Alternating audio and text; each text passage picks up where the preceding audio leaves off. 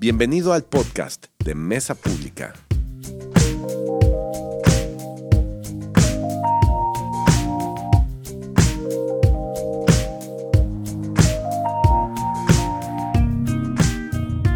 Solamente ha pasado un día del 2022 y creo que ya he escuchado demasiadas veces el feliz 2022, ¿no?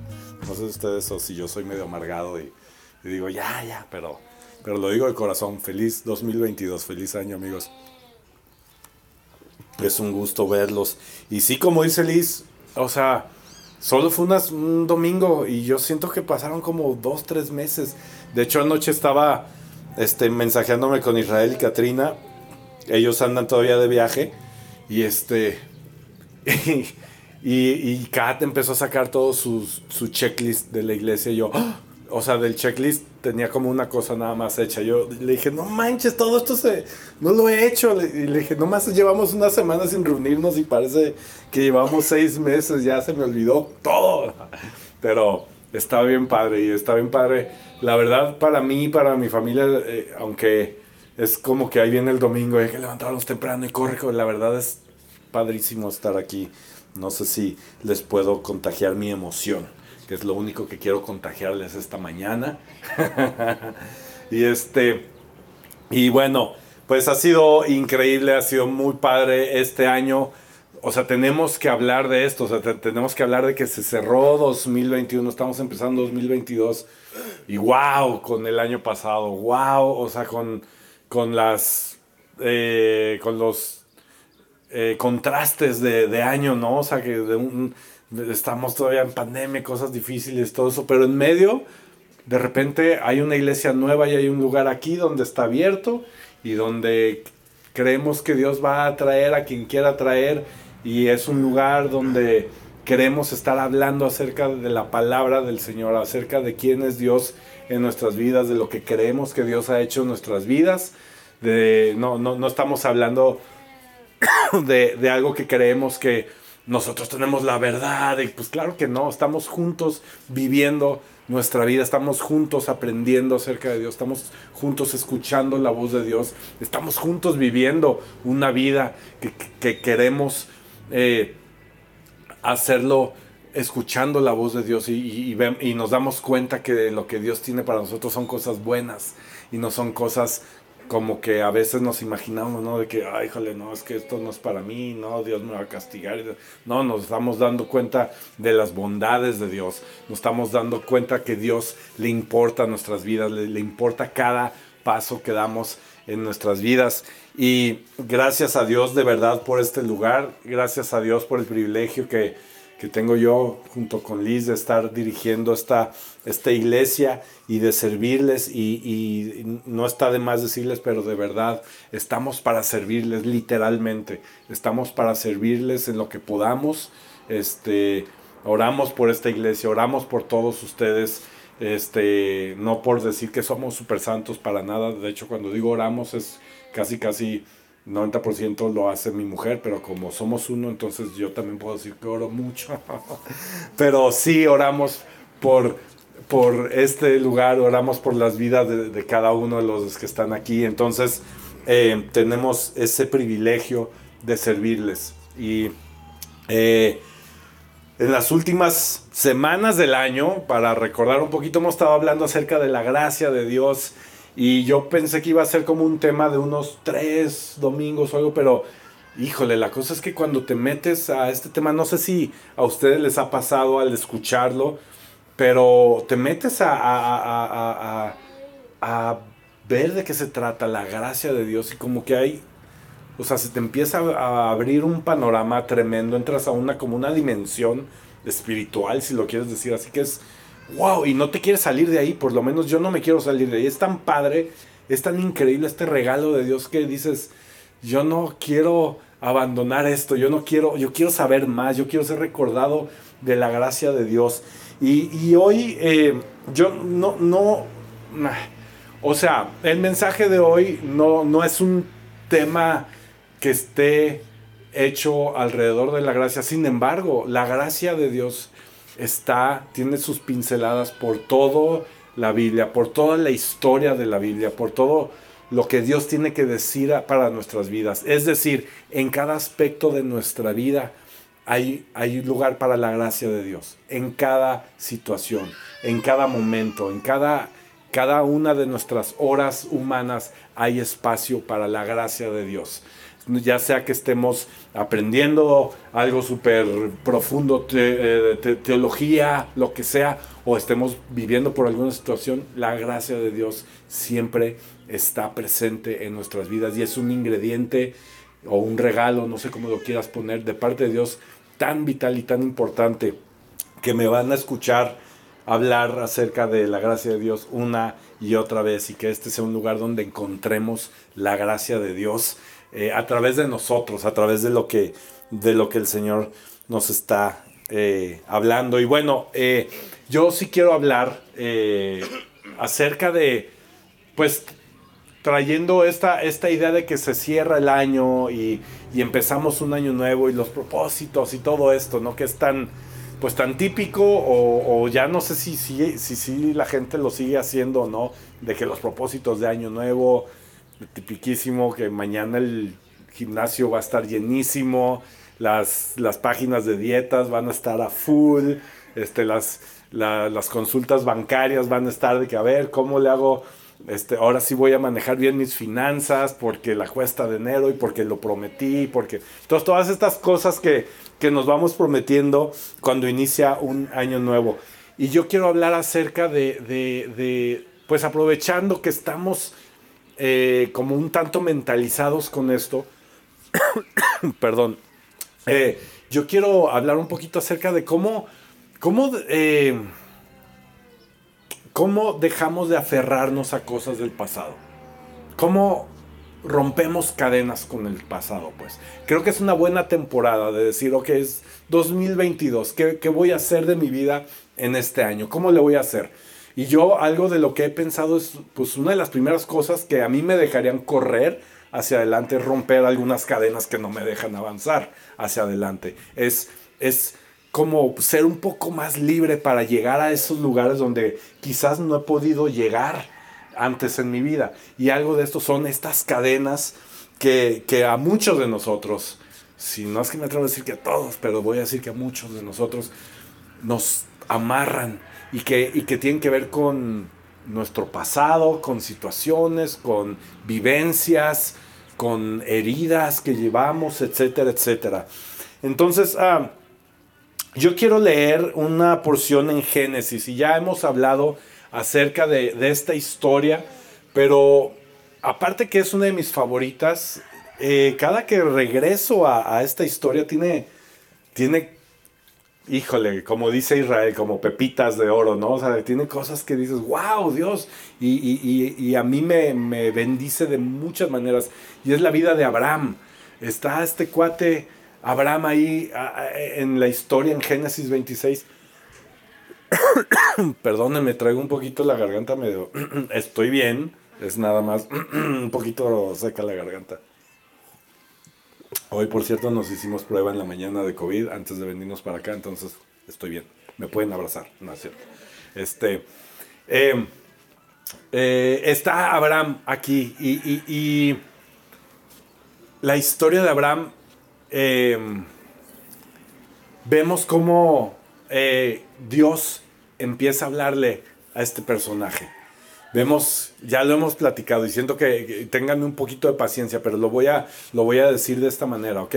Este, Abraham, eh, pues ya, ya está en una etapa de vida eh, pues madura y tiene cierto éxito y todo. De repente llega Dios y le, y le hace un llamado y le dice, oye, ¿sabes qué? Agarra tus chivas, tus cosas, tu esposa, todo y vete a donde te voy a enseñar. Ahora, yo cuando me pongo a pensar eso digo, wow, en este tiempo hubiera sido muy, muy padre hacerlo porque yo me meto al Waze o a Google Maps y digo, ah, mira amor, Dios nos está mandando, hay, una playa ahí como a media hora. ¡Uh! Este, no manches, hay un Target. Nos encanta ir al Target cuando vamos a Estados Unidos, la verdad. Hay un Target ahí. O, o ay, hay, este, no sé, un tianguis. O no sé, lo que te guste, ¿no?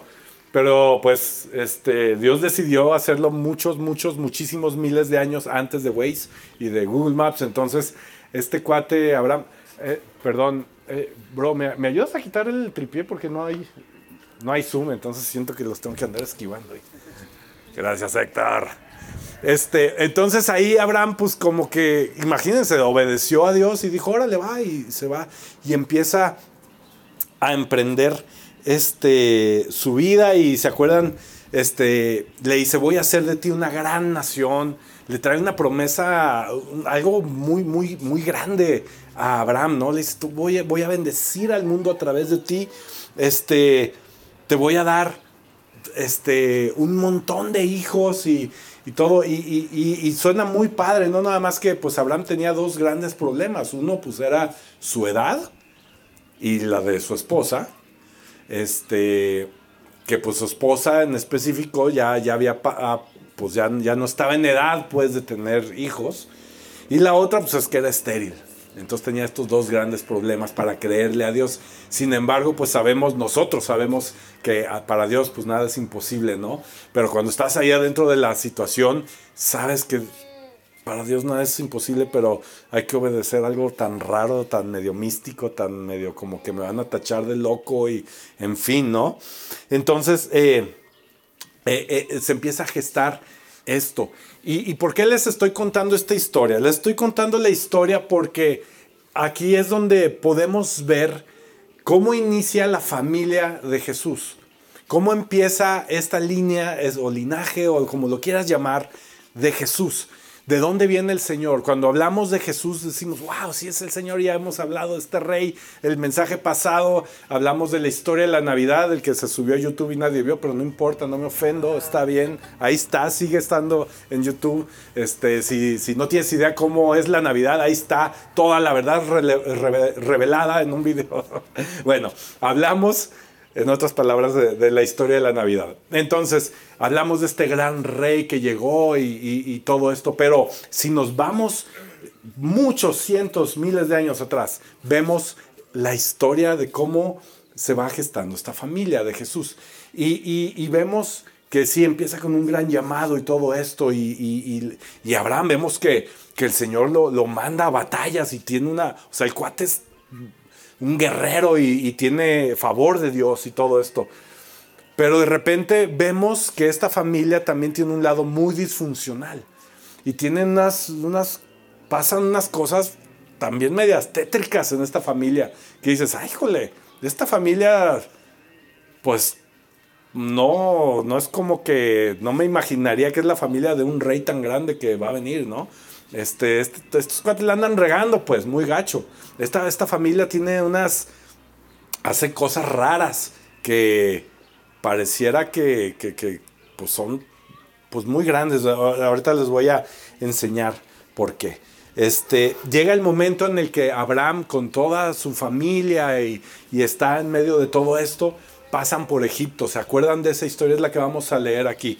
Vamos a leer Eh, Génesis 26, del 1 al 11, dice, en ese tiempo hubo mucha hambre en aquella región, además de la que hubo en los tiempos de Abraham, pues eh, por eso Isaac se fue a... Ah, espérenme, espérenme, espérenme, me estoy brincando, todavía no, perdón, perdón, los voy a dejar aquí en pausa, es que ya me, ya me adelanté un poquito, estoy muy emocionado.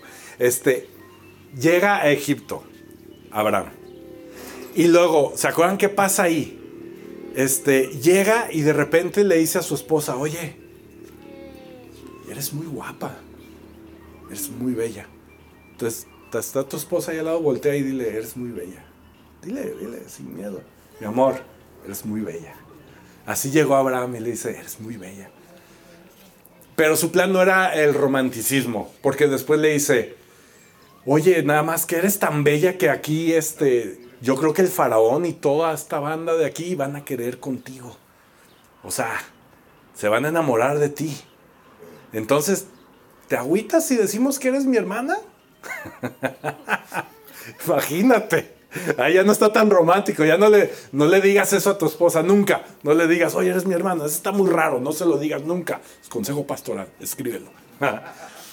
no manches, le dice, oye, ¿te agüitas? Si decimos que es mi hermana, porque pues me, van a matar. Y luego, ¿qué pasa, no? Que, que de repente el, faraón se da cuenta, Dios les manda ahí, este, les manda un castigo tremendo porque pues está, está ahí la, la eh, o sea, Abraham está ofreciendo a su esposa pues para que le lleguen ahí y se la liguen pues.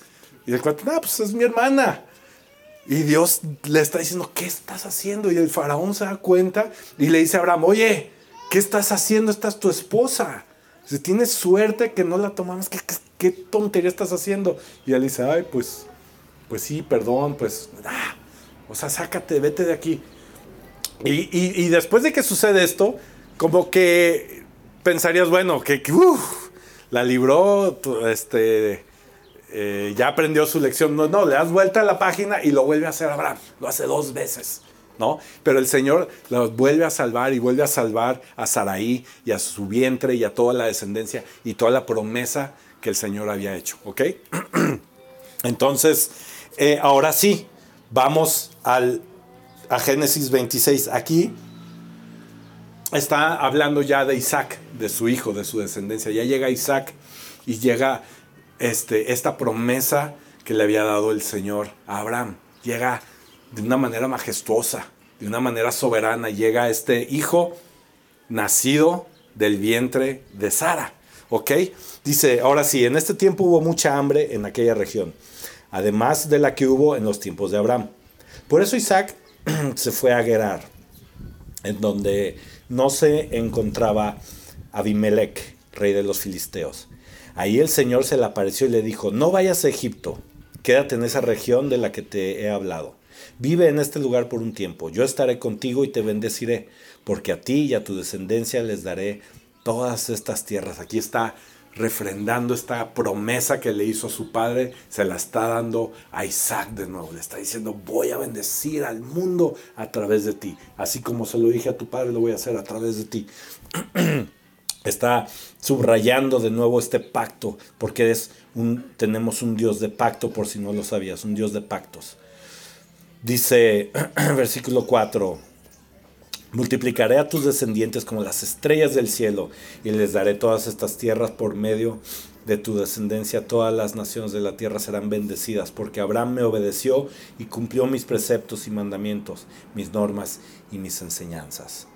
Isaac se quedó en Gerar y cuando la gente del lugar le preguntaba a Isaac acerca de su esposa, él respondía que ella era su hermana. Ay, Isaac. Tan bella era Rebeca que Isaac tenía miedo de decir que era su esposa, pues pensaba que por causa de ella podían matarlo. Imagínense. Imagínense esto. Algún tiempo después, mientras Abimelech, el rey de los filisteos, miraba por una ventana, vio a Isaac acariciando a su esposa Rebeca. Entonces mandó a llamar a Isaac y le dijo, Isaac, ¿qué estáis haciendo? Así no se trata su hermana. O como decimos en esta época, esa mano árbitro. ¿Qué onda? ¿Qué estás haciendo con tu hermana? Está muy raro lo que estás haciendo. Y ya Isaac le dijo, pues es que no es mi hermana. Pues claro que no es tu hermana. ¿Por qué me mentiste? Y vuelve a pasar este patrón. Vuelve a suceder esto que sucedió con su papá antes de que naciera Isaac. O sea, Isaac ni siquiera vio ese comportamiento, ese patrón que hizo su papá dos veces y lo volvió a hacer aquí a Isaac. Vemos que el Señor, por un, por un lado, les promete esta, eh, eh, les dice, voy a bendecir a tu nación. Y wow, sí, sí, mi, a mi papá le prometieron eso. Y por otro lado vemos el mismo comportamiento cobarde de su papá. Los dos cobardes.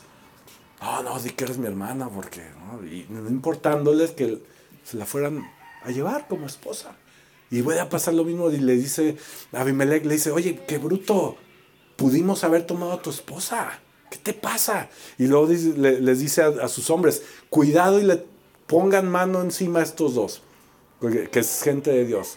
Aguas, el que se meta con ellos, lo mandamos a matar. Y antes de seguir con estas historias de familia, me siento como Silvia Pinal, acompáñenme a ver esta triste historia. Este, vamos a orar, ¿va? Dios, gracias, Padre, gracias por esta mañana tan hermosa de enero. Gracias por este año nuevo por 2022, Padre. Te pido, Señor, que abras nuestros corazones, que nuestras mentes, nuestros corazones estén pegados al tuyo, Señor, que tú vengas y nos hables, que tu Espíritu Santo descienda en esta mañana y nos revele lo que tú quieres traer, Señor, que cadenas sean rotas, Señor, y que seamos liberados, Padre, para lo que quieres traer en este año. En el nombre de Jesús y todos sus hijos dijeron, amén, eso. Y bueno, yo les quiero hacer una pregunta. ¿Tú, ¿Tú te sientes de alguna manera aferrado o atado a algo en tu pasado?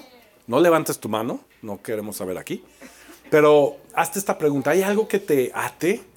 Como, yo no estoy hablando de, de, como un, pecado y el pecado con el que fuimos creados como humanos, del cual hemos sido perdonados y hemos hablado acerca de esto, sino estoy hablando de, de quizás situaciones familiares, quizás patrones que existen en tu vida gracias a una línea familiar que existió por ahí y que repetimos constantemente y de las cuales a veces estamos orgullosos y a veces no estamos orgullosos. Este tipo de cosas que a veces sientes que te atan y sobre todo que se dan mucho durante pláticas no deseadas en el matrimonio.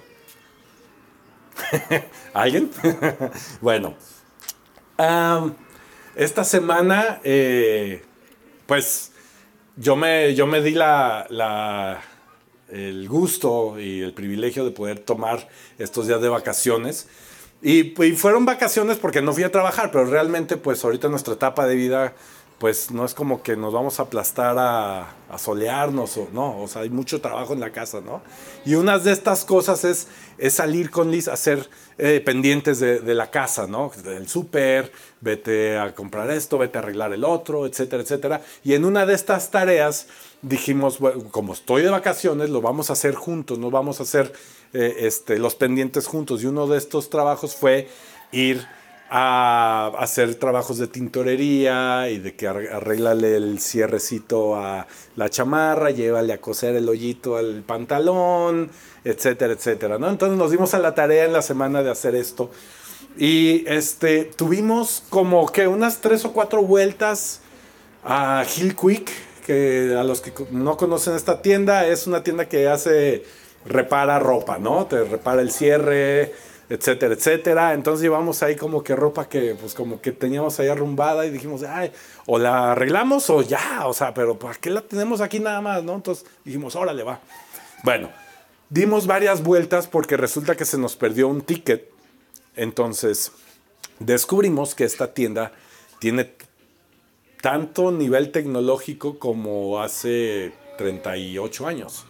Es decir, no tienen una sola computadora, todo lo hacen a mano, entonces al nosotros perder el ticket, pues se nos vino el mundo encima a nosotros y a ellos en la tienda porque no encontraban las piezas.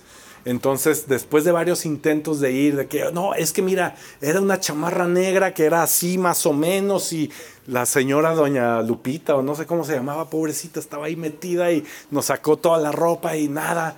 Entonces, este, en la, en la penúltima vuelta, yo estaba en el carro con los niños y ya se sube Liz muy frustrada y me dice, yo ya no regreso a esta tienda. Me dice, si quieres tus pantalones, tuve por ellos porque ahí no tienen nada. Y yo, ¿en serio? Sí, no encontré después de una hora en el carro. Y dije, ay, bueno, pues luego, y el próximo año regresamos, amor, ya ahí vemos. Total que al otro día teníamos vuelta por ahí, teníamos a los niños medios dormidos. Le dije, oye, llegamos al Hill Quick. Me dice, pues llega si quieres. Así literalmente puso, la, puso el carro con música y dice, pues aquí te espero. Y yo, ah, ok, pues voy yo, yo voy. Total, llego y le digo, oigan, soy el esposo de la señora. Y todos, ah, sí, sí, la señora. este, qué padre se siente tener el micrófono que nos puede defender mi esposa. Pero bueno, sí, la señora, sí, sí, sí. Miren, yo soy bien buena onda. Nomás busque, mira, te prometo, era una chamarra así, un pantalón y bla, bla. Total, que dan con la chamarra. Y le hago desde afuera, eh, me está viendo ella estacionada enfrente, le hago la chamarra y le hace. Nomás la veo con su cubrebocas que me pela, me pela los ojos de que, ¡Ah, órale. le digo, voy por el pantalón. Y ya doña Lupita está buscando el pantalón otra vez y todo. Y ya como que después de un buen rato y me traía, de repente me trajo una blusa blanca y me dice, este es, y yo, ¿qué, ¿es en serio? O sea, no, es un pantalón negro. Y usted me trajo una blusa blanca, de mujer, chiquitita. Es, no. Y ya, ah, sí, cierto. Entonces yo, yo ya me empecé también medio a desesperar. Yo ya estaba así de que, doña Lupita, neta, no puede ser. Entonces yo ya empecé también a ser ese señor que les dije, no puede ser que no tienen ni una computadora aquí. Les dije, ¿todo lo hacen a mano? Sí, yo no puede ser, ya estamos en 2022, bla, bla, bla. Y dije, no, a ver, tranquilo. Pero la verdad sí me desesperé un poco. Entonces en eso, pobre de doña Lupita, porque nos tenía perdido una mochila, un montón de cosas, llega con un pantalón y yo, wow, ya, pues yo, casi por eso era un pantalón que me gusta mucho. Y yo, no manches, qué padre, sacó el pantalón, no sé qué. Seguía buscando la señora y en eso reviso el pantalón y le mando un mensaje a Liz furioso. Le dije, o sea, este pantalón no es mío, es talla 26, es un pantalón todo deshilachado, seguramente es de un viejo ahí que, guácala. Y lo regresé a la señora, le dije, ese pantalón no es mío. No, pero, pero está su nombre. Le dije, pues, ¿por, qué ponen todo a mano? Dije, está todo mal hecho. Ese pantalón está horrible. Yo no sé de quién es. Está todo desgastado. Yo no sé quién se aferra para traer ese pantalón a arreglar. No es mío. Y la señora se fue así toda. Bueno, no fui tan mala onda, pues, la verdad. Pero sí dije, ya no puede ser, no puede ser, que llevamos un mes aquí. Ah, porque me dice, ¿cuándo, ¿cuándo lo trajeron? Le dije, hace un mes quiero sacar esta ropa y no se puede. Total, que le digo a Liz, no vas a creer, por, nos estábamos mandando mensajitos, le dije, no vas a creer, me trajeron un pantalón talla 26, así, así, horrible, todo roto. Y nomás le veo otra vez sus ojos a lo lejos y la veo que está escribiendo y me dice, ay, es que ese pantalón es mío. y yo, ¿qué? Pero le dije unas cosas terribles del pantalón. Me trajeron un pantalón asqueroso, horrible, todo deshilachado me da asco. y la otra, es mío. yo, no me digas que es tú. ¿Por qué no me avisas que tú también tienes un pantalón aquí? Entonces la vergüenza de decirle a doña Lupita, doña Lupita, ese pantalón sí es mío. Bueno, es de mi esposo. No, no, no, no. Entonces imagínense toda la escena.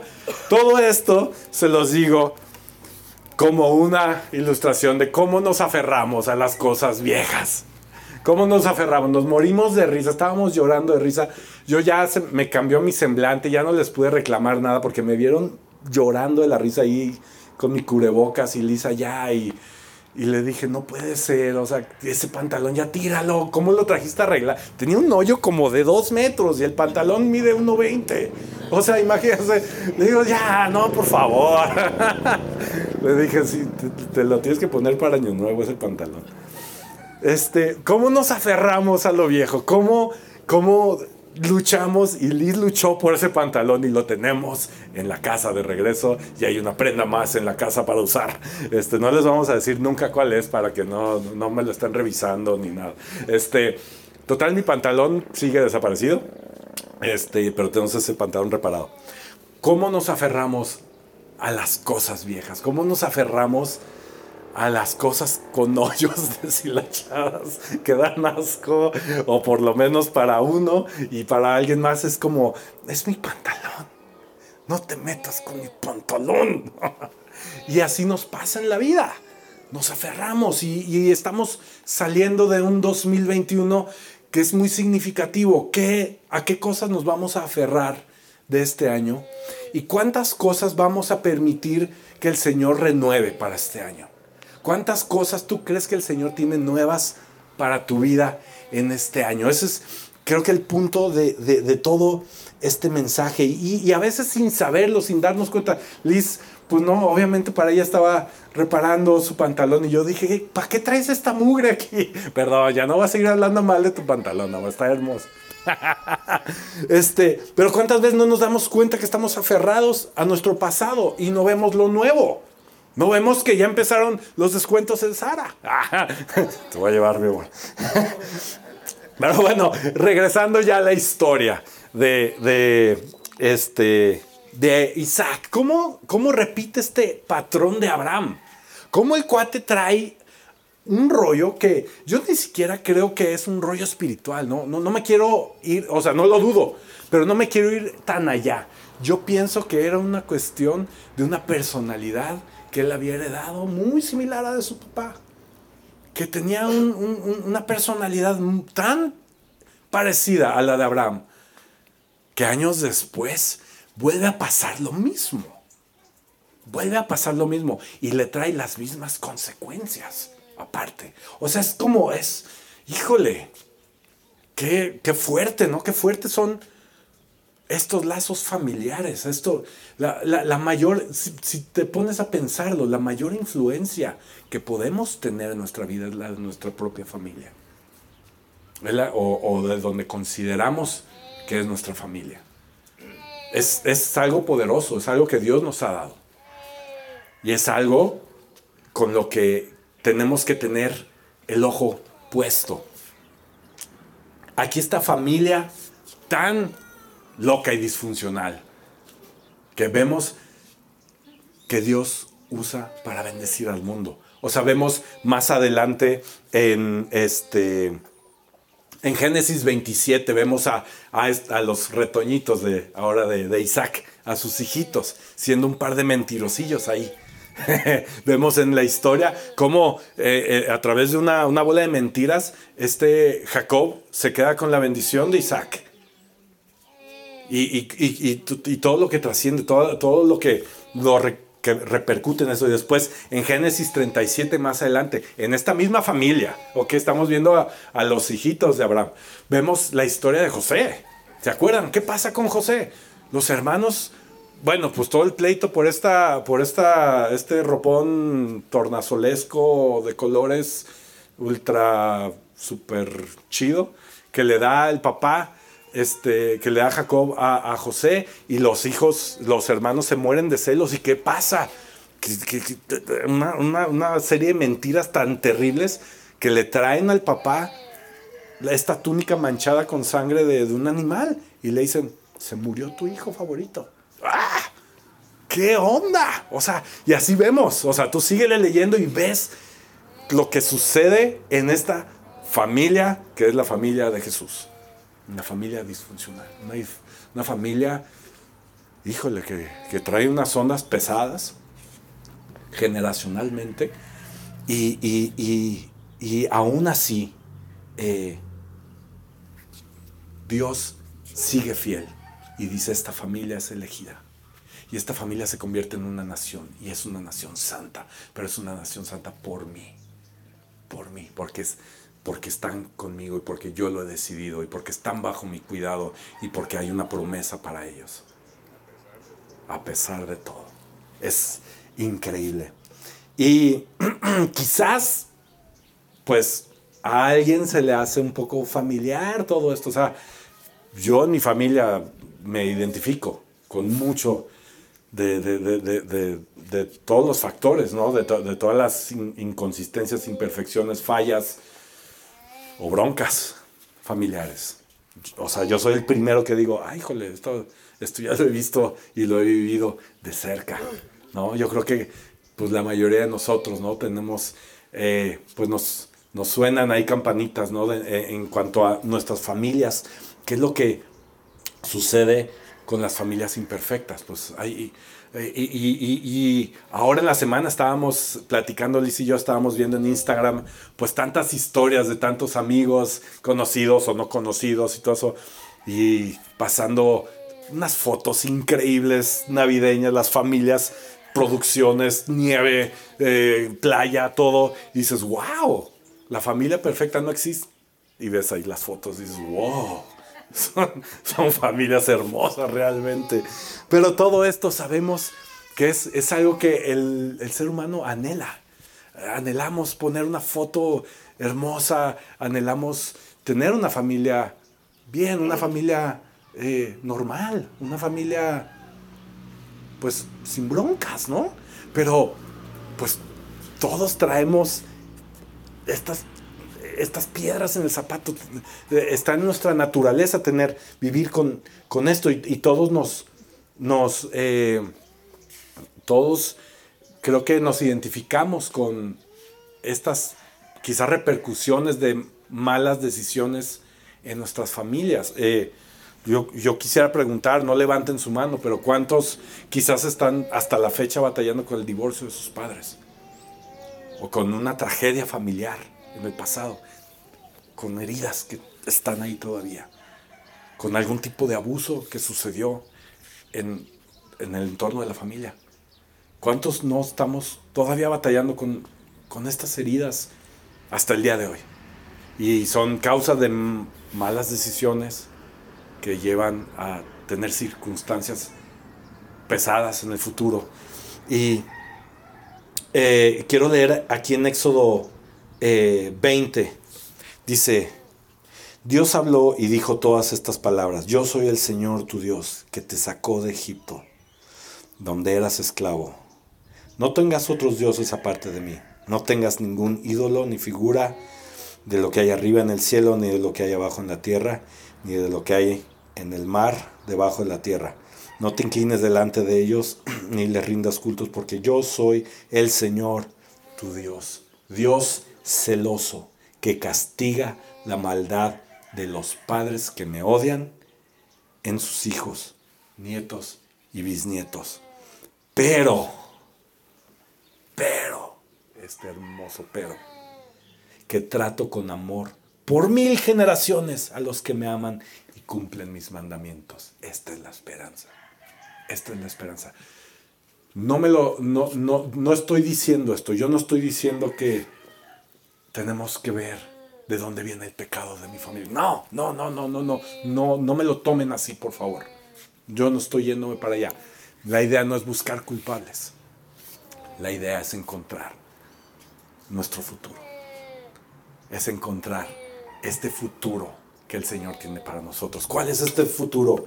Es que trato con amor por mil generaciones a los que me aman y cumplen mis mandamientos. Es decir, Dios puede romper las cadenas. Puede romper las cadenas de todas estas heridas que quizás hemos estado cargando por tantos años. Estas situaciones por las que hemos sido heridos y que nos arrastran y que nos tienen incluso cautivos con nuestra misma personalidad, con situaciones, con, no sé, con el, entorno familiar. Y el Señor está diciendo aquí que trato con amor por mil generaciones a quienes me aman. Esa es, esa es una verdad, es una verdad para nosotros, para nuestras vidas.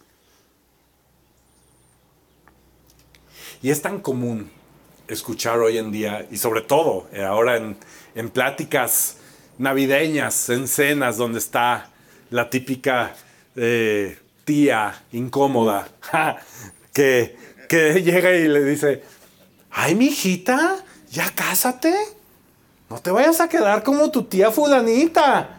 ¿Cuántos? La verdad, ¿Cuántos no tenemos esa tía? La verdad, ¿no? Y, puede, te, puede dar risa, pero eso es algo tan hiriente, eso es algo tan pesado, eso es algo tan... Oh, es una cadena tan, tan grande para nuestras vidas y es una realidad. Es una realidad que vivimos. O, o, yo he escuchado papás que le dicen a sus hijos, ya salgo de tu vida. Ya, eres un bueno para nada. Haz algo con tu vida. Es, como una, como si fuera una maldición que le están poniendo ahí a, la familia. Eh, en Santiago dice, ¿se acuerdan del poder de la boca? La boca tiene el poder para bendecir o tiene el poder para maldecir. Y estamos llamados a usar nuestra boca para bendecir. Estamos llamados para perdonar. Estamos llamados para arrepentirnos, pero estamos llamados principalmente para bendecir. Para bendecir. ¿Por qué no eres como tu hermano? ¿Por qué no eres como tu hermana? Mira, si es abogado, él si es doctor, él si la anda haciendo. ¿Por qué no eres más como él? ¡Ah! ¿No? Híjole, y en algún punto de nuestra vida creemos que eso es realidad para nosotros. En algún punto de nuestra vida lo creemos y decimos, "Oh, híjole, no, ya no me quiero juntar para la cena navideña porque me van a decir que ya mi hermano se compró otro carro y... No, no, pues es que, ¿qué me van a decir si me acabo de divorciar y no la, no la armo en el amor? Puede sonar chistoso, pero aquí hay una herida muy grande, muy grande y muy trascendental. Muy, muy grande. Y es una cadena muy fuerte. Y es algo como que, lo que le pasaba a esta familia de Abraham. Generación tras generación. Pasaban cosas, pasaban cosas. Pero adivina qué. La buena noticia es que Dios quiere bendecir al mundo a través de esta familia disfuncional. ¿Y, qué sucedió? Dios cumplió. Dios cumplió de una manera soberana, de una manera que nadie, nadie jamás había tenido idea que iba a suceder. Quizás estas declaraciones familiares que les digo este, fueron hechas ¿no? de generación tras generación. No, es que los Diep somos una familia de, ingenieros todos. ¿Y cuánto le- y también aquí en Guadalajara se nos, nos encanta ese rollo. Ah, sí, los. A mí, por ejemplo, mi apellido es Diep. Y, y es muy común que me digan, ay, ¿eres de los Deep? Y yo, eso quisiera, los Deep son una familia aquí millonaria y todo. Le digo, no, somos de los, de los, somos los de, los de Fayuca, pues, los que tienen la E ahí. somos la imitación. Pero es así, es, es muy, ay, son los de, son los empresarios. No, no, no, no. Pero se nos da, se nos da eso. Este, entonces, cuando tenemos estas situaciones y, ve- y- vemos qué es lo que está sucediendo eh, en, pues, en mi vida y con estas consecuencias, estas heridas y todo esto, pienso que tenemos dos opciones. Una es esperar a que, pues, a que se resuelva. ¿Sabes qué? Yo voy a seguir yendo a la iglesia y me voy a inscribir en todos los grupos que hagan ahora, las mesas en, casa, todos los estudios bíblicos, voy a llegar temprano para orar, voy a leer muchísimo la Biblia y todo, y voy a esperar a que Dios haga un milagro. Está bien, está bien, o sea, obviamente Dios es soberano, Dios es quien lo hace, ¿sí? Pero no lo va a hacer porque tú tomaste la decisión de hacer más, ¿ok? Eh, eh, eh, tu vida cristiana es un regalo. No es una, no es una regla, una norma que hay que, que, hay que hacer. Tú- la vida cristiana es un regalo que tenemos porque hemos sido encontrados por el Padre. Entonces, esa es opción número uno, esperar a que desaparezca. La número dos es poner atención a qué es lo que está sucediendo ahí. ¿Qué es lo que me está afectando? ¿Qué es lo que me está atando? ¿Qué es lo que tengo que me hiere? Que cada que me dice mi cuñado esta palabra me... Aquí. Que cada que llega mi tío y me dice... Aquí. Es poner atención a esto. No, no, no estoy diciendo que, que, que nos, que hagamos cosas raras y decir, mira, seguramente en la línea del bisabuelo, el tatarabuelo, había una maldición porque él vivía en tal lugar y... No, no, no, no, no, no. Es poner atención. Es, es- es poner atención a esta situación y, y- y tratar de llegar al... al, eh, a lo que, a, a lo que Dios, a dónde Dios nos quiere llevar. ¿Cómo nos vamos a romper estas cadenas? Y no des- desgastarnos con, con que es que el tatarabuelo era así, ya asado, eso a nadie le importa ya.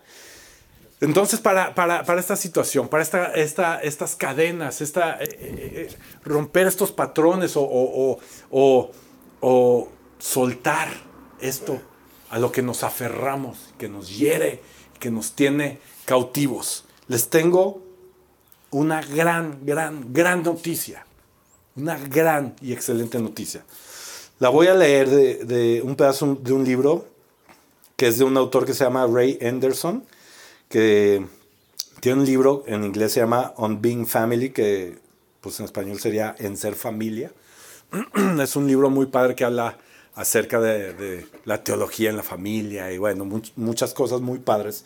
Pero dice esto que me encanta, dice, Esta es la, buena noticia. ¿Están listos? Dice, la iglesia es la nueva familia de Dios. Todos nos hacemos hermanos y hermanas de Jesucristo por medio del renacer espiritual, ya que fuimos adoptados como la familia de Dios. Está diciendo que ahora, ahora somos hermanos de Jesús. Somos hermanos, somos familia. El Señor nos ha adoptado y ahora somos la familia de Dios. Y continúa con su libro, dice, por consecuencia, somos hermanos unos con otros. Somos hermanos. Los esposos son primeramente hermano y hermana en Cristo. Ahora sí puedes voltear a tu hermana y decirle, hermana, ahora sí, está bien. ahora sí está bien, después de Cristo. Los esposos son primeramente hermano y hermana en Cristo, antes de ser marido y mujer. Los hijos y las hijas también son hermanos ante su padre y su madre antes de ser hijos. Qué tremendo. Yo cuando leí esto y, dije, mis hijos son mis hermanos. O sea, como que con mi esposa ya lo había escuchado, ya, ok, sí, sí. Pero cuando volteo hacia abajo y digo, ah, caray. Hmm, interesante. Interesante. ¿Cuál es esta gran noticia? La noticia es que en esta mesa, amigos y amigas, todos somos primeramente llamados hermanos. Es decir, tenemos el mismo lugar. Todos. Todos. ¿Por qué? Porque fuimos adoptados. Fuimos adoptados por la gracia de Dios. Por gracia a Él. Y lo voy a repetir una y otra vez. ¿Por qué? Porque es necesario recordarlo una y otra vez. Esa es nuestra identidad. Ese es quien somos nosotros. Somos adoptados, somos hermanos del Señor Jesús, somos esta nueva familia de Dios, sentados en la mesa, con el mismo lugar. Somos una sola familia en Él. No estamos llamados a buscar culpas. Olvídate de eso. Yo no quiero que regreses a tu casa y le hables a tu papá. Le digas, ah, por tu culpa no me va bien en el trabajo. Por tu culpa yo te heredé esto. Por tu culpa soy pobre. Por tu culpa tengo este problema de salud. Por tu... No, no estamos llamados a buscar la culpa de nuestro pasado. Adán culpó al Señor desde el inicio de la tierra. Le echó la culpa a Dios. Esta mujer que me diste. Esta mujer que me diste, Dios. Imagínate. ¿Cómo culpó a Dios? Y como mexicanos, pues siempre sacamos chistes, ¿no? De eso, de que, ah, pues la vieja que me diste. ¿Sí o no? Pero qué trascendental, qué poderoso es esto. Tú, Dios, no estamos llamados a buscar culpas como hermanos de Jesús, como familiares del Señor. Tenemos que entender esto. La culpa ya la pagó Jesús. Toda culpa. Ya no hay que hacer cacería de brujas. Para ninguna situación. Toda culpa la cargó Él. Injustamente. Quien no tenía culpa de nada. Él la cargó. No hay que culpar a nadie ya. Esto, amigos, se llama libertad. Esto se llama libertad en Él. Y esta libertad viene el día de hoy para nosotros, disponible ya. Disponible a partir de hoy, 2 de enero 2022 para tu vida. Esta libertad abre y rompe cada cadena cada cadena. Ya no hay culpables. No hay culpables. No hay culpa en tu vida. No hay culpa. Esa culpa la absorbió el Señor. Esa culpa la cargó Dios. Se siente un aire de perdón, un aire de renovado, un aire de ligereza, un aire de sanidad, un aire de bendición hablada en mi boca y ya no maldición. Siente un aire diferente. Jesús absorbió toda la culpa que pudieras sentir o que te pudieran echar aún. Si a ti eres de los que te echan la culpa, no es tu culpa. Ya. Jesús absorbió esa culpa en la cruz. No es tu carga. Debemos creer que esta es nuestra, nuestra nueva identidad que tenemos en Jesús. Somos hermanos. Somos familia. Y hay que tomar esto. Hay que tomar esto, como decíamos en el mensaje que nadie vio. Abrir nuestros regalos. Abrir nuestros regalos. Abran sus regalos. Hay que abrir nuestros regalos. Adivina qué otro regalo tenemos ahí. Somos libres. Somos libres y ya no somos víctimas. Somos libres de pensar y de actuar y de caminar como víctimas, porque los hermanos de Jesús ya no son víctimas. Ya no son víctimas, son coherederos. Son coherederos del Señor. Ese es quien soy yo. Ese es quien eres tú en este momento. Ese eres tú. Ese es tu futuro. Eso es lo que se puede agarrar en 2022. Rompe esas cadenas. Deja esos pantalones en Hill Quick. Y vete por los nuevos. El Señor quiere darte ropa nueva. El Señor tiene un montón de cosas nuevas. Ya se va a acabar el invierno, viene la primavera.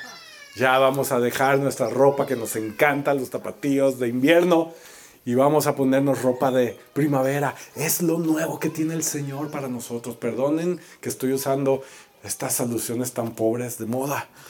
Este, pero eso es, eso es, eso somos nosotros, amigos. Ya, hay que dejar ahí. No hay que aferrarnos a lo viejo, a lo que tiene hoy. O sea, tratar de coserlo de nuevo y a ponerle un cierre nuevo, porque este, no, ya, ya, ya déjalo. Sí, te sentó bien. Sí, te venía un pantorrillón, se te venían unas piernas. Iba a decir pompis, pero lo dejé en piernas. Se te ven unas piernas muy bonitas. Ya, déjalo atrás. Viene lo nuevo. El Señor quiere vestirte con ropa nueva. Y está lista, lista, libre para nosotros. Sé libre. Sé libre en este año. Sé libre en este 2022. Sé libre. Dios quiere que experimentes nueva, nueva vida.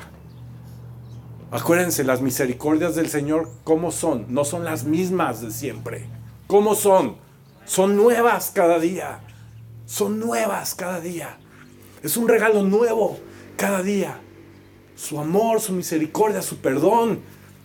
Todo es nuevo.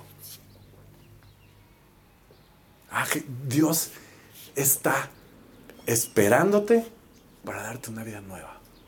Si quieres novedad, si quieres avanzar, si quieres crecer, el camino correcto es Dios, es Jesús. En Él está lo nuevo. En Él dejamos de aferrarnos. Segunda de Corintios 5, 17. Por lo tanto, si alguno está en Cristo, es una nueva creación. Lo viejo ha pasado, ha llegado ya lo nuevo. Ha llegado ya lo nuevo para tu vida. Estas heridas ya no tienen lugar en tu vida. Este pecado ya no tiene lugar en tu vida. Esta culpa ya la absorbió el Señor. Él fue juzgado, Él fue culpado, Él fue herido en nuestro lugar. Y el día de hoy recibimos libertad en su nombre, a través de Él, a través de creer, a través de nuestra fe en Él. ¿Lo creen? ¿Sí? a través de ti, a través de tu familia, a través de lo que tú haces, Dios quiere traer una gran bendición. ¿Sí sabías esto? ¿Te lo habían dicho? A través de, de lo que tú haces, aún lo que hiciste anoche, aún lo que hiciste la semana pasada, aún esto que te estás arrepintiendo, a través de tu vida Dios quiere bendecir. Quiere bendecir a otros. Quiere bendecir primeramente tu vida. Quiere bendecir a tu familia a través de ti. Quiere bendecir a tu comunidad, a tu iglesia. Y adivina qué, el Señor quiere bendecir a tu ciudad a través de ti. A través de ti y de tu familia. Con todos tus errores, con todos tus aciertos, con todo lo que haces, con tu tiempo, con lo que haces en tu vida. Dios quiere usarte para bendición, porque tú eres una bendición. Tú eres una gran bendición. Si no te has dado cuenta, Dios está loco por ti, pues. Está loco por ti porque de tal manera te ama, de tal manera fuimos amados que envió a su único hijo a tomar nuestro lugar. De tal manera para que pudiéramos voltear a ver a aquel que nos amó. Y no solamente eso, sino que pudiéramos pasar una eternidad con Él. Una eternidad una eternidad al lado de lo mejor que podemos imaginarnos en nuestra vida. Esto es algo poderoso, esto es algo muy grande. Si estuviera acá ya estuviera tocando el teclado. Pero yo quiero decirles hoy, hay que aferrarnos ahora a nuestro futuro, amigos. Hay que aferrarnos a nuestro futuro. Este es nuestro futuro. Nuestro futuro es Jesús. Es Él es Él. Por eso este, este lugar a donde nos llama Dios, nos dice, ve a ese lugar a donde te voy a enviar. No lo encuentras tampoco en Google Maps ni en Waze. Lo encuentras aquí, en su palabra, lo encuentras aquí, en tu corazón. Porque es Jesús, es el destino. Jesús es nuestro destino. Aferrémonos a este futuro, amigos. Aferrémonos en este año a lo que viene. Piénsalo. Medítalo, óralo, tenlo en tu corazón. Dios, ¿qué quieres que suelte de este año? ¿Qué quieres que suelte que yo me he estado aferrando? Que se me ve tan bien, pero que tú quieres que me vea mejor aún. ¿Qué quieres soltar? ¿Qué necesitas soltar? ¿Qué es eso en tu familia que te ha herido tanto que tienes que sanar? Y que tienes que dejar que no oyera a otros. Que es este gran regalo que viene en este año. Y perdón que lo estoy usando tan, tan, tan este, literal, pero pues es la temporada y ni modo. Y es un gran mensaje para iniciar el año. Amigos, 2022, tenemos el futuro aquí delante de nosotros, que es el Señor Jesús. El Señor Jesús. Y es un es una verdad para nuestras vidas. ¿Les parece bien? Si, eh, vamos a ponernos de pie y vamos a cantar.